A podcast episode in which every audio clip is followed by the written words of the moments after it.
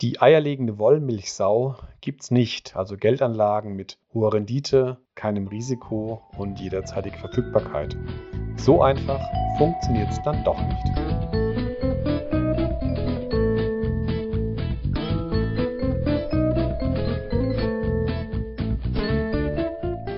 Herzlich willkommen zur dritten Folge des Podcasts Sparen kann ich, wenn ich tot bin, dem Finanzpodcast mit Janine und Caro. Wir sind Mitte 20, frisch im Berufsleben und wie viele in unserem Alter haben wir wenig Ahnung von dem Thema Finanzen und Vorsorge. Damit sich das ändert, laden wir regelmäßig Experten und Expertinnen zu verschiedenen Themen ein. Genau, wir schauen uns beispielsweise auch das Lebensarbeitszeitkonto an, was eine betriebliche Altersversorgung braucht und schauen ein bisschen genauer auf Aktien, Fonds oder ETFs. Heute geht es um Investitionen. In der letzten Folge haben wir ja herausgefunden, dass unsere gesetzliche Rente nicht unbedingt fürs Alter ausreicht und wir haben Versicherungen kennengelernt, die wir als junger Mensch auf jeden Fall brauchen. Heute wollen wir mal einen Blick auf das Geld werfen, das wir so im Monat übrig haben. Bisher legen wir das ja eigentlich so auf ein Sparkonto, aber vielleicht kann man damit ja auch ein bisschen was anderes machen. Und das wollen wir heute herausfinden, warum wir zum Beispiel nicht nur sparen, sondern vielleicht auch investieren sollten, was das überhaupt genau bedeutet, äh, wie groß so ein Notgroschen sein soll und was ich auch tun kann, wenn ich aus dem Studium noch Schulden habe. Um diese Fragen zu beantworten, haben wir uns Christian Kaiser eingeladen. Christian ist unser Experte zum Thema Finanzen und Vorsorge. Und äh, ja, herzlich willkommen, Christian. Stell dich doch äh, uns und unseren Zuhörern und Zuhörerinnen kurz vor. Ja, hi ihr zwei.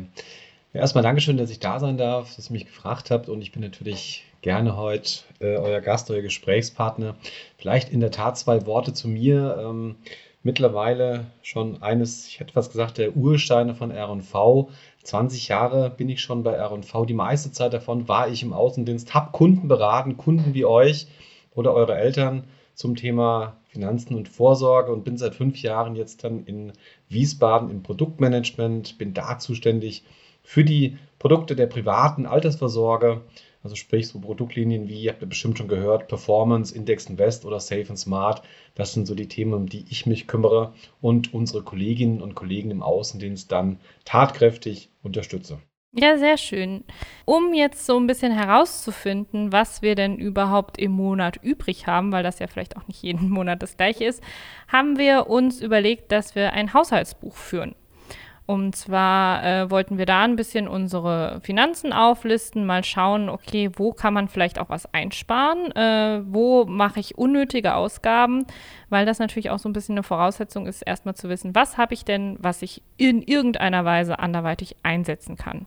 Genau, vielleicht Janine, kannst du mal erstmal ein bisschen erzählen, was du gemacht hast, was du so für Erkenntnisse gewonnen hast und ja, was du überhaupt genutzt hast. Ja, was habe ich genutzt? Ich habe mir eine App runtergeladen und in dieser App trage ich tatsächlich täglich alle meine Ausgaben ein. Also diese App ist auch jetzt nicht mit meinem Bankkonto verknüpft. Ich mache das ganz händisch und in dieser App habe ich ganz viele Kategorien, Unterkategorien und auch sogenannte Tags, dass ich zum Beispiel jetzt bestimmte Firmen wie bestimmte Supermärkte, in denen ich oft bin, verlinken kann.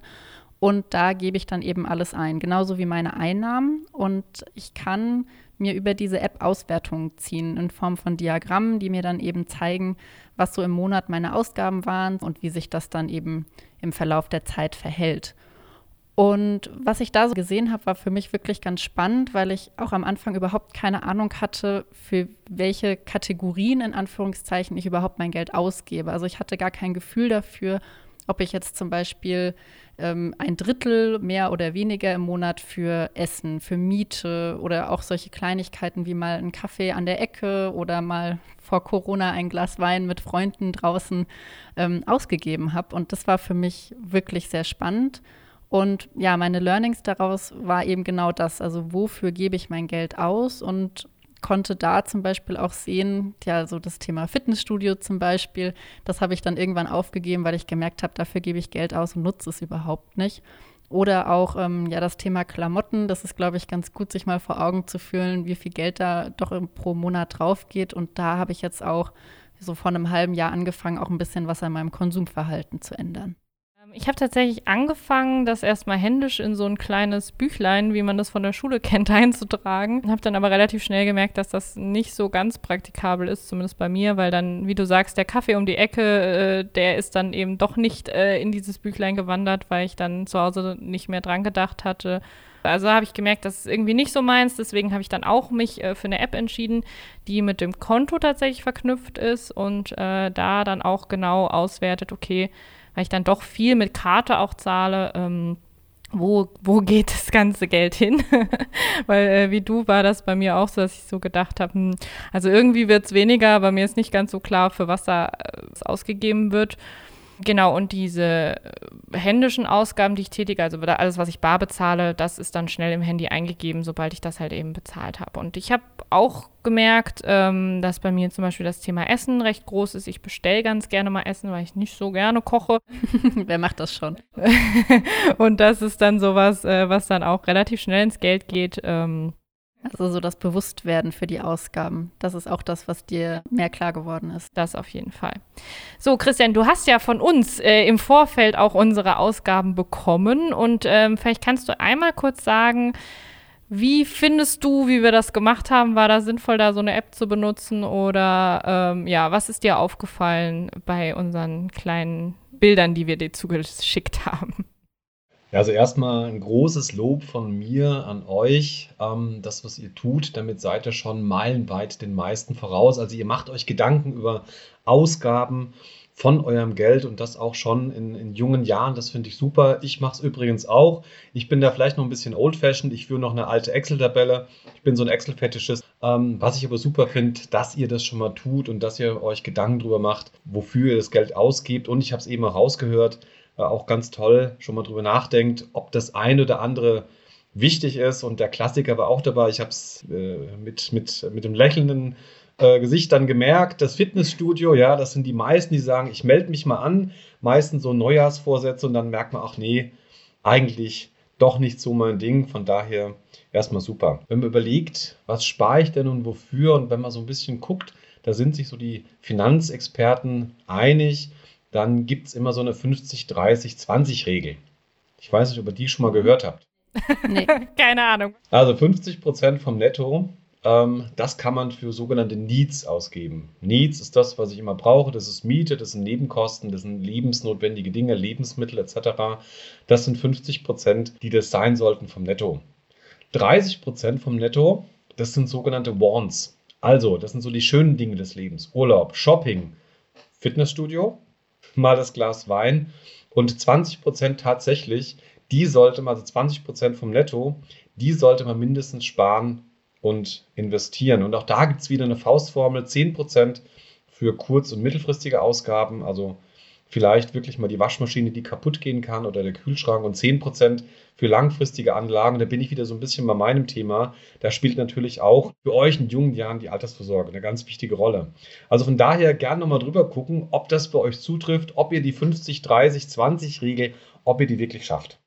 Okay, sehr schön. Das ist doch schon mal gut. Dann hat man so einen Richtwert äh, mit so Prozentzahlen. Ist das ja immer ganz gut, äh, sich zu orientieren, weil da müsste ich jetzt wirklich noch mal drauf gucken, was alles Wants sind und was, was vielleicht dann äh, fürs Sparen zur Seite gelegt wird, weil ich weiß, dass das bei mir zum Beispiel nicht viel ist. In Wirklichkeit ist es so, dass man natürlich, äh, da sind die Grenzen fließend und äh, ist auch das, der Interpretationsspielraum etwas freier. Aber wie gesagt, grundsätzlich sollte man sich in die Faustregel halten. Und übrigens, äh, viele Deutsche machen das schon, gerade, und das hat mich überrascht, ich habe im Vorfeld mal ein bisschen recherchiert und gerade bei, bei äh, Deutschen oder bei Sparern, die ein Haushaltseinkommen, Nettoeinkommen von um die 1000 Euro haben, die halten sich wirklich daran. Ja, das ist ja genau auch das Thema, denke ich mal, bei jungen Leuten, die sich beispielsweise vielleicht auch in der Ausbildung noch befinden und eben nicht so viel Geld haben oder im Studium sind, dass die vielleicht dann sehen, okay, 20 Prozent von dem, was ich habe, was ist das denn, wenn ich gar nicht so viel habe? Und auch das kann ich aber trotzdem irgendwie zur Seite legen. Also da ist, ist glaube ich, eine ganz gute Regel, egal, unabhängig von welchem Einkommen. Ja, und das ist gleich ein Learning. Ähm, fange früh an mit dem Sparen dann hast du es irgendwann trainiert und dann läuft das von ganz alleine. Wir, genau, wir wollen ja später auch nochmal genauer drauf gucken, was ich denn dann eben machen kann, wenn ich sparen möchte oder äh, mein Sparen etwas verbessern möchte. Aber wir wollen dir ja nicht nur zeigen, was wir gemacht haben, sondern wir haben uns auch mal ein bisschen auf der Straße umgehört, was denn andere Leute, junge Leute sagen zum Thema, wofür gebe ich mein Geld aus, track ich das oder nicht und kann ich überhaupt sparen und wenn ja, für was? Und da wollen wir dir jetzt mal ein paar Stimmen vorspielen. Ich denke, vielleicht fürs Feiern vielleicht manchmal kann man ein bisschen weniger ausgeben, aber das war's eigentlich. Ich gebe schon so viel manchmal halt. Also für Klamotten ist halt sau unnötig dann. Ich kann nicht sparen. Ich, ich, kann, ich bin ehrlich, ich kann nicht sparen. Ich bin so, dann habe ich noch Geld und dann kaufe ich mir halt Klamotten oder irgendwas anderes Schönes oder Essen. Ja, habe ich halt dann kein Geld mehr. Am besten, also eigentlich immer schon so Mitte des Monats und dann muss ich halt immer irgendjemanden fragen. Halt monatliche Ausgaben, die man immer hat, zum Beispiel Training oder sowas, bezahle ich selbst und dann ähm, halt so, dass man halt einen kleinen Puffer hat dann noch für wichtige Sachen, wenn was kommt und der Rest ist halt zum Ausgeben. Sparen, also bei mir fürs Reisen oder halt ja immer so halb halb von dem, was man verdient und dann halt sparen, ausgeben. Ich gucke mir ab und zu meine Kontoauszüge an und ähm, da sind viele rote Zahlen, das war's. Spotify-Vertrag, Netflix-Verträge, sind die kleinen Mediensachen. Ähm, Kippen. Wir haben uns ja jetzt verschiedene noch andere Stimmen angehört, Christian. Was fällt dir dazu ein, wenn du jetzt diese doch sehr unterschiedlichen Umgänge mit Geld, mit Sparen oder Nicht-Sparen dir anhörst? Naja, es passt so ein bisschen zu dem, was ich, was ich eingangs gesagt habe. Ich glaube, die 50-30-20-Regel ist nicht ganz so verbreitet. Ähm, wir haben am Anfang gehört, da ging es eher um die 50-50-Regel. Also 50 Prozent brauche ich für das Lebensnotwendige und den Rest für Shopping und, äh, und Reisen. Und wenn ich was spare, so kam es bei mir zumindest an, ähm, von dem, was ich gehört habe, dann spare ich auch für die schönen Dinge des Lebens. Also ein gefühlt für später haben sich jetzt die wenigsten Gedanken gemacht. Wir haben es auch ganz zum Schluss gehört. Ähm, ich glaube, die letzten beiden waren noch, waren noch so Klassiker. Ähm, ich kann nicht sparen, äh, mache mir auch keine Gedanken und gebe mein Geld aus. Und wenn es nicht reicht, dann frage ich jemand. Oder äh, am Schluss auch sehr schön, ähm, nö, mach mir gar keine Gedanken. Äh, Spotify, Netflix, Kippen, ja, äh, sind, sind wichtig. Sind natürlich alles tolle Dinge, klar. Aber ähm, ein richtiger Sparvorgang wird dadurch natürlich nicht angestoßen, gerade nicht, wenn es um langfristige Dinge geht, um die man sich heute schon Gedanken machen kann. Und da steckt sicherlich bei euren Interviewpartnern auch noch jede Menge Potenzial. Wir haben ja jetzt auch eins, zweimal gehört, dass die Befragten gesagt haben, zum Beispiel, ja, ich spare, ich nutze da so einen kleinen Puffer, ja, stimmt, so, so einen kleinen Teil lege ich zurück. Würdest du zustimmen? Es gibt eine Umfrage, die sagt, dass die Deutschen zwar sparen, aber planlos sparen. Also ich glaube, ich habe gelesen, 69 Prozent sparen ohne konkretes Sparziel. Ja, das, das ist genau das Problem. Ich sage immer, ohne Ziel kein Weg. Also wenn ich nicht weiß, warum und wofür, dann wird es natürlich schwierig, eine eigene Strategie für meine Anlage, für meine Geldanlage oder mein Sparen dann letztendlich festzulegen. Wenn ich mich gut vorbereiten möchte, um wirklich diszipliniert Geld anzulegen, dann muss ich halt wissen, wofür. Ja, ist es für das nächste iPhone oder eine Reise, ein Auto oder ist es für später? Ich bin wieder mal bei meinem Thema, ist es für eine Vorsorge für später. Mhm, wenn wir jetzt nochmal einen kleinen Schritt zurückgehen und sagen, es haben äh, welche gesagt, okay, ich weiß gar nicht, wie das geht mit dem Sparen. Gibt es da vielleicht von deiner Seite aus irgendwie einen Tipp? Ja, das Einfachste ist in der Tat, einen festen Betrag zu nehmen und den immer wegzupacken. Und ähm, wir hatten es ja vorhin gesehen mit der 50-30-20-Regel. Wenn ich 20 Prozent von dem, was ich netto habe, beiseite lege, davon die Hälfte für so kurz- bis mittelfristige Ausgaben spare, also so kurz- bis mittelfristige Sparen bedeutet in einem Jahr äh, oder in einem Zeitraum von einem Jahr bis fünf Jahren ähm, das sind die Dinge, die da, die da auf mich zukommen könnten. Ähm, und 10 Prozent, also sprich die andere Hälfte für langfristiges Sparen, dann habe ich schon mal ganz viel gewonnen. Ähm, wenn ich so verschiedene Töpfchen dann einrichte und mir auch weiß, warum tue ich das Ganze oder wofür ist das Ganze, dann weiß ich auch, an einem Töpfchen gehe ich vielleicht nicht dran, weil das wirklich für einen längeren Zeitraum ist, für langfristig ist. und an den kurz- oder mittelfristigen, dann gehe ich dann dran, wenn ich es dann brauche. Das bedeutet in der Tat Disziplin, damit ich meine Ziele dann auch stecke und die Sparraten entsprechend ausrichte. Ich kann äh, aus eigener Erfahrung sagen, mir hat das geholfen, wenn ich äh, mein Gehalt bekomme, dass dieser Auftrag, das Geld, was ich sozusagen sparen möchte, wenn der direkt am am ja, sozusagen Ende des Monats, wenn das Gehalt kommt, dann direkt rüber zu überweisen. Dann ist das Geld weg und ich habe das sozusagen auch gar nicht mehr vor Augen, um jetzt zu sagen, ich habe noch äh, 100 Euro auf dem Konto, die ich dann in eine neue Jeans und ein neues T-Shirt investiere, weil das Geld weg ist auf das Sparkonto schon. Ganz genau. Und da muss ich aber die Disziplin haben, dann zu sagen, das ist jetzt weg. Und ähm, ich weiß, dass es noch quasi in meinem Vermögen ist, aber ich packe es einfach nicht an, solange ich es nicht muss. Also solange ich das Ziel, für das ich spare, solange sich das nicht realisiert hat. Jetzt haben wir ja darüber gesprochen, dass es diese kurzfristigen Ziele gibt, also zum Beispiel, wenn wir in Urlaub fahren wollen oder äh, eine Waschmaschine kaputt geht. Und wir haben darüber gesprochen, dass wir äh, langfristige Ziele haben, also beispielsweise Altersvorsorge. Kannst du uns denn jetzt mal so ein paar Stichworte nennen? Okay, wo kann ich denn mein Geld hinlegen, wenn ich kurzfristig spare und wo kann ich es vielleicht anlegen, wenn ich langfristig spare? Grundsätzlich muss man einfach mal gucken, wie, die, wie ihr es schon angesprochen habt, ähm, welchen Anlagehorizont habe ich denn? Also für wie lange äh, will ich denn sparen oder wo liegt denn, wo liegt denn mein Ziel? Ihr habt sicherlich bei euren Recherchen auch festgestellt, die eierlegende Wollmilchsau, die gibt es nicht. Also Geldanlagen mit hoher Rendite, keinem Risiko und jederzeitiger Verfügbarkeit, das funktioniert leider nicht und deswegen muss ich das so ein Stück weit ausrichten. Also wenn man nach kurzfristig guckt, ähm, da sollten wir erstmal, das ist der sogenannte Notgroschen, äh, wie man so schön sagt, hm, da sollte man so eine Summe von zwei bis drei Monats-Nettogehältern als Reserve, zum Beispiel auf dem Tagesgeldkonto, zurücklegen. Dann habe ich so eine eiserne Reserve und kann auf unvorhergesehene Ausgaben einfach ganz schnell reagieren und brauche auch keinen Kredit aufzunehmen. Bei so einem Tagesgeld oder auch vielleicht klassisch, die Älteren kennen noch ein Sparbuch, ähm, das ist auch eine sehr sichere Anlage die bieten auch viele Banken noch an. Allerdings haben wir momentan so in der Negativzins, Niedrig- und Negativzinsphase die Herausforderung, ähm, dass es kaum noch Zinsen drauf gibt. Also bewegen uns momentan zwischen 0 und 0,1 Prozent. Wenn wir nicht schon Banken haben, die sogar Verwahrentgelte nehmen, also sprich einen Minuszins nehmen. Ähm, aber grundsätzlich ist das eine Möglichkeit, wo ich meine kurzfristige Reserve draufpacken kann. Wenn ich aber ein bisschen mehr Zeit habe, dann habe ich natürlich auch eine Möglichkeit, in Anlagen zu investieren, die mehr Schwankungen mit sich bringen. Also die ja, schwankungsanfälliger sind, ähm, die mit mehr vielleicht Chancen, Klammer auf, Klammer zu, auch Risiken behaftet sind. Denn ein weiter Horizont gleicht solche Schwankungen aus. Das heißt, es gibt ja auch die Möglichkeit, ein Börsentief auszusitzen und mindert einfach das Risiko von Verlusten.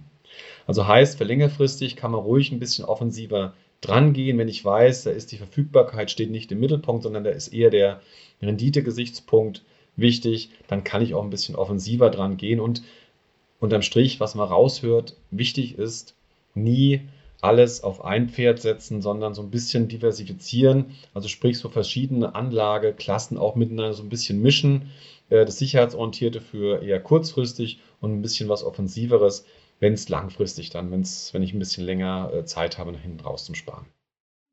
Was für Anlagen wären das denn, die ich langfristig oder mittelfristig nutzen kann? Also um uns da mal sozusagen ein paar Stichworte zu geben.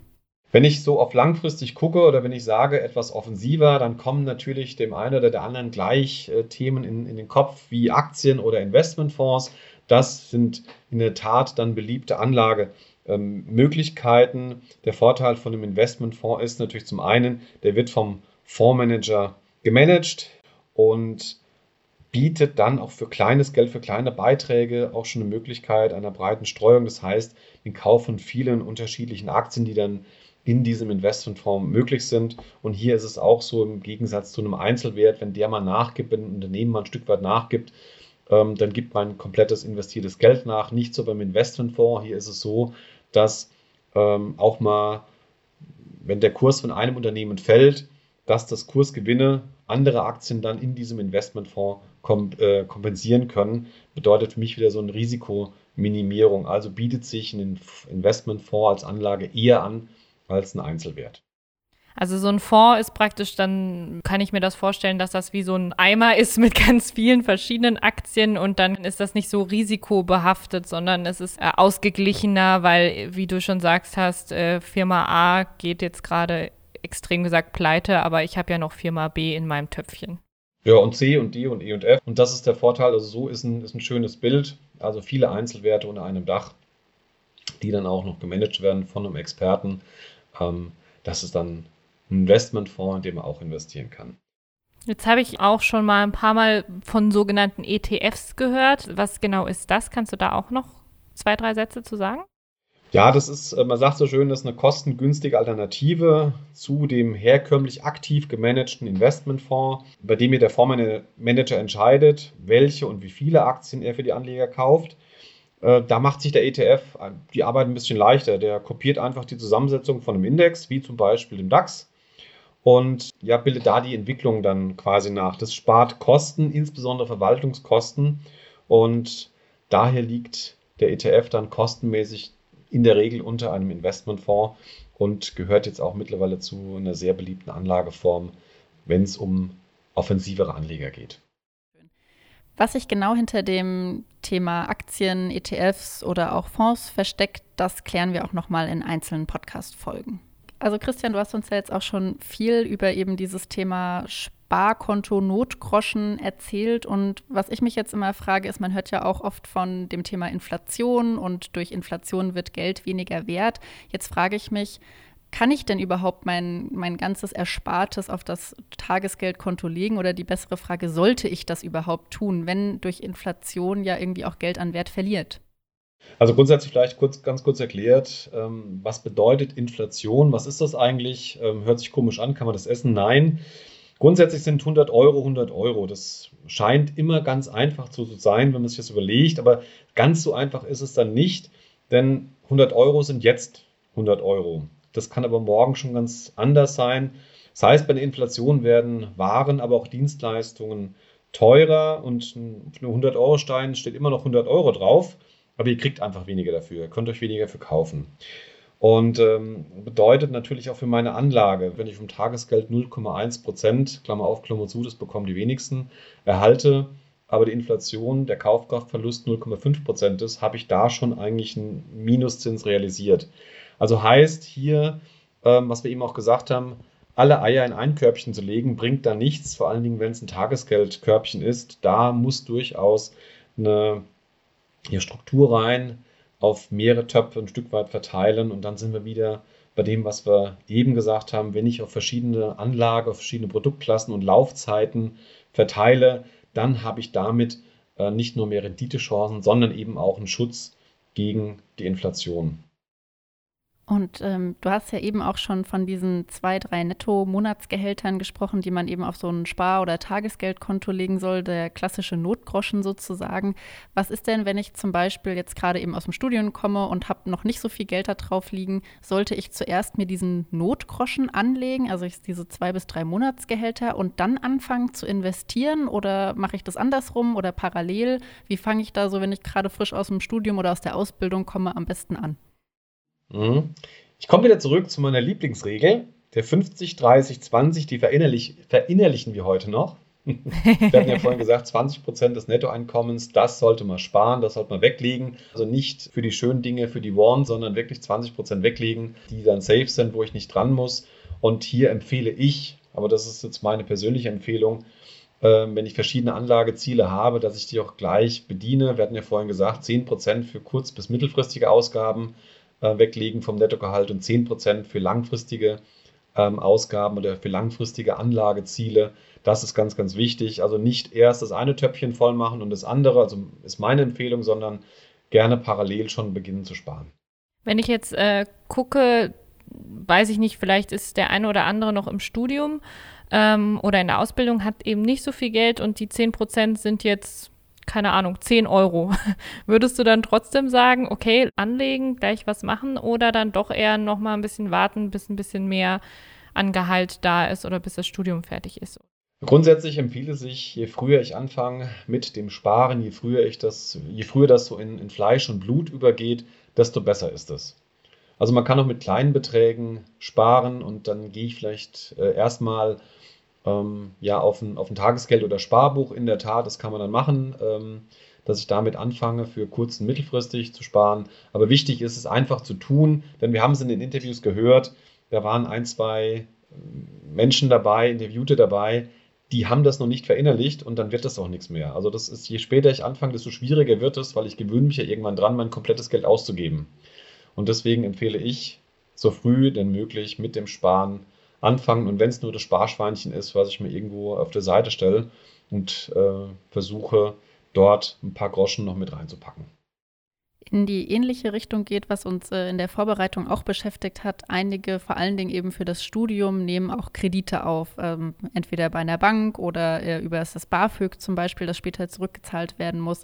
Das heißt, man kommt vielleicht auch manchmal aus dem Studium mit Schulden raus.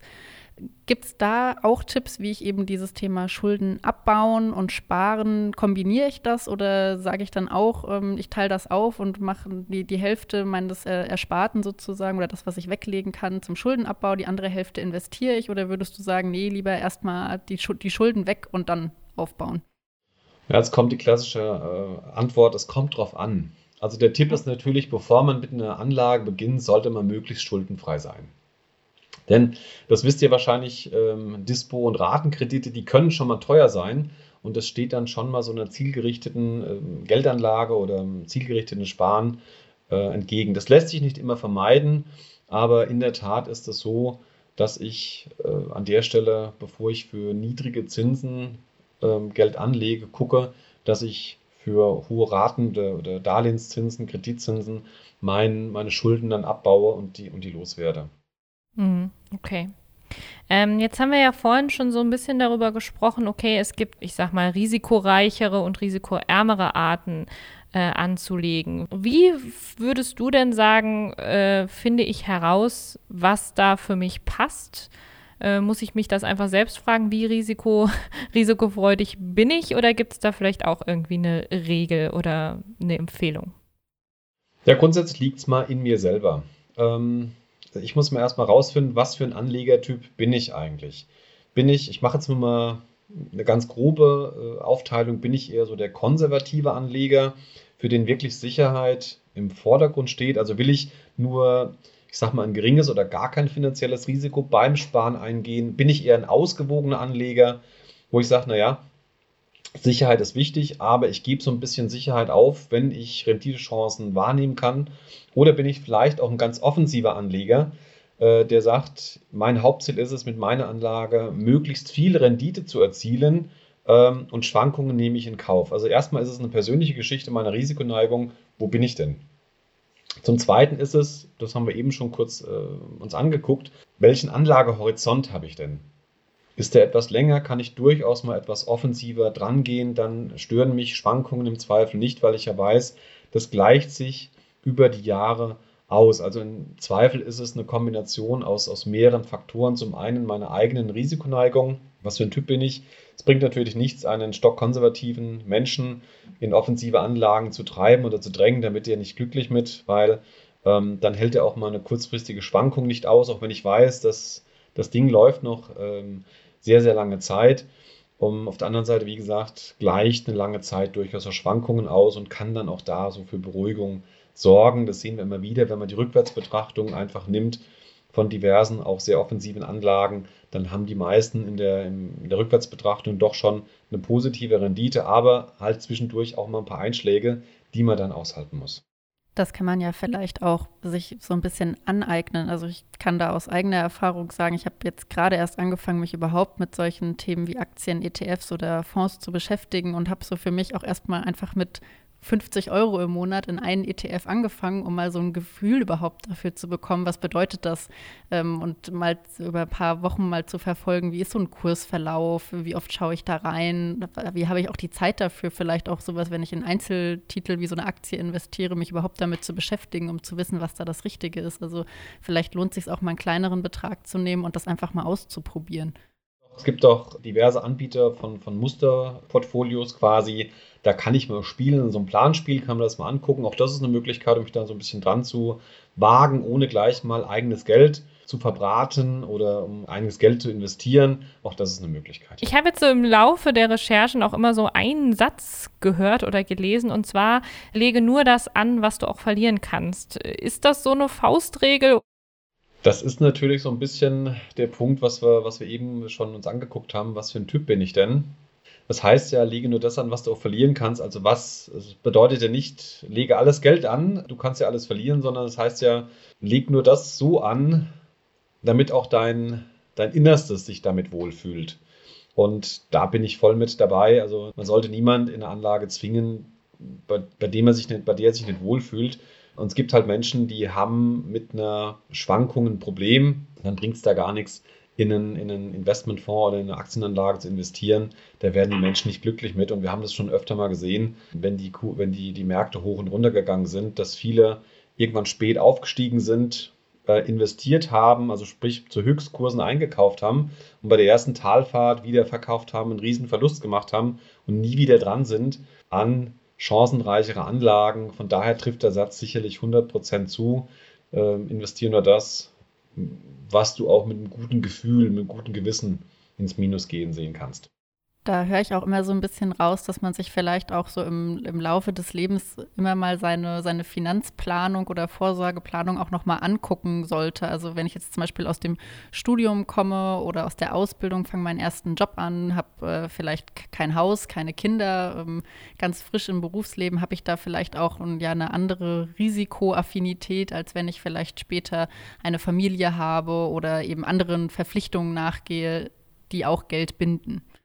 Das ist, das ist absolut richtig. Ich äh, spreche da gerne von den Wechselfällen des Lebens und die hat jeder. Und hier braucht es in der Tat, und das ist auch meine Empfehlung, äh, einen Berater oder eine Beraterin, die ich mir an der Seite stelle, regelmäßig mal über meine Situation dann gucke oder auf meine Situation gucke. Denn, wie du es gerade gesagt hast, das Leben verändert sich, passiert immer was Neues manchmal schöne Dinge, manchmal nicht so schöne Dinge. Und hier ist es einfach wichtig, einen eigenen Finanzplan zu haben, aber da auch eine Begleitung zu haben. Denn wir leben zwar in einer sehr modernen, agilen Welt und ähm, machen auch gerne alles mit Apps oder sonst irgendwie. Wir haben es ja vorhin gesehen, ihr macht ja auch eure Steuerung, eure Finanzen per App.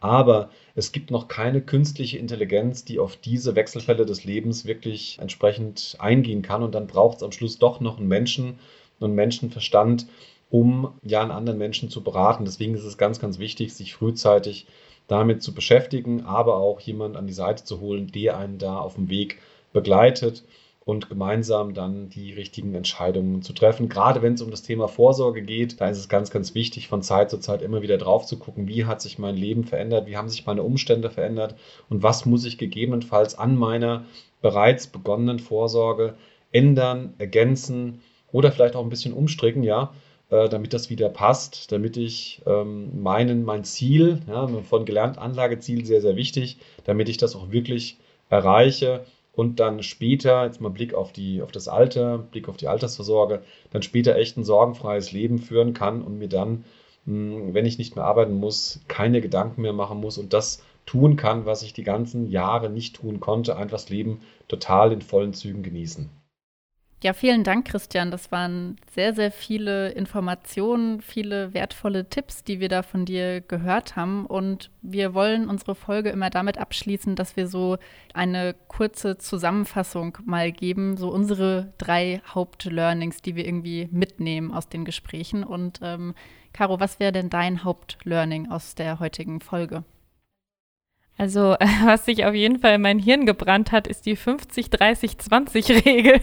Die werde ich auf jeden Fall jetzt mal äh, bei mir prüfen und schauen, ob ich das entsprechend mache. Also 50% Needs, 30% Wants und 20% dann eben sparen und da in diesem Feld dann auch nochmal 10% für kurzfristige Sachen und 10% für mittellangfristige Sachen und mal so ein bisschen zu gucken, okay, wie risikobereit bin ich eigentlich? Das, äh, da gehe ich mal auf die Suche in mir selbst. Das habe ich mir auf jeden Fall auch mitgenommen. Und ähm, was mir auch noch im Gedächtnis geblieben ist, ist so dieses Thema, wofür spare ich oder was ist denn überhaupt mein Ziel?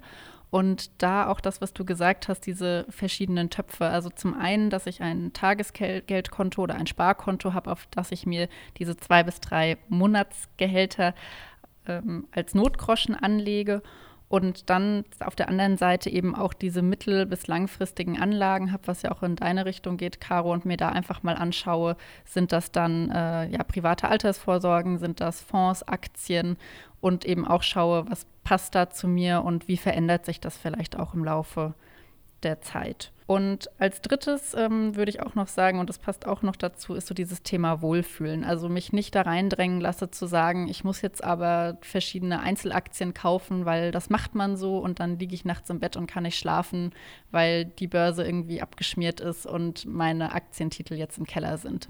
Das nehme ich mir noch mit. Das stimmt, ja. Wohlfühlen ist auch ein schönes Stichwort. Würdest du das so unterschreiben, Christian, oder was sagst du?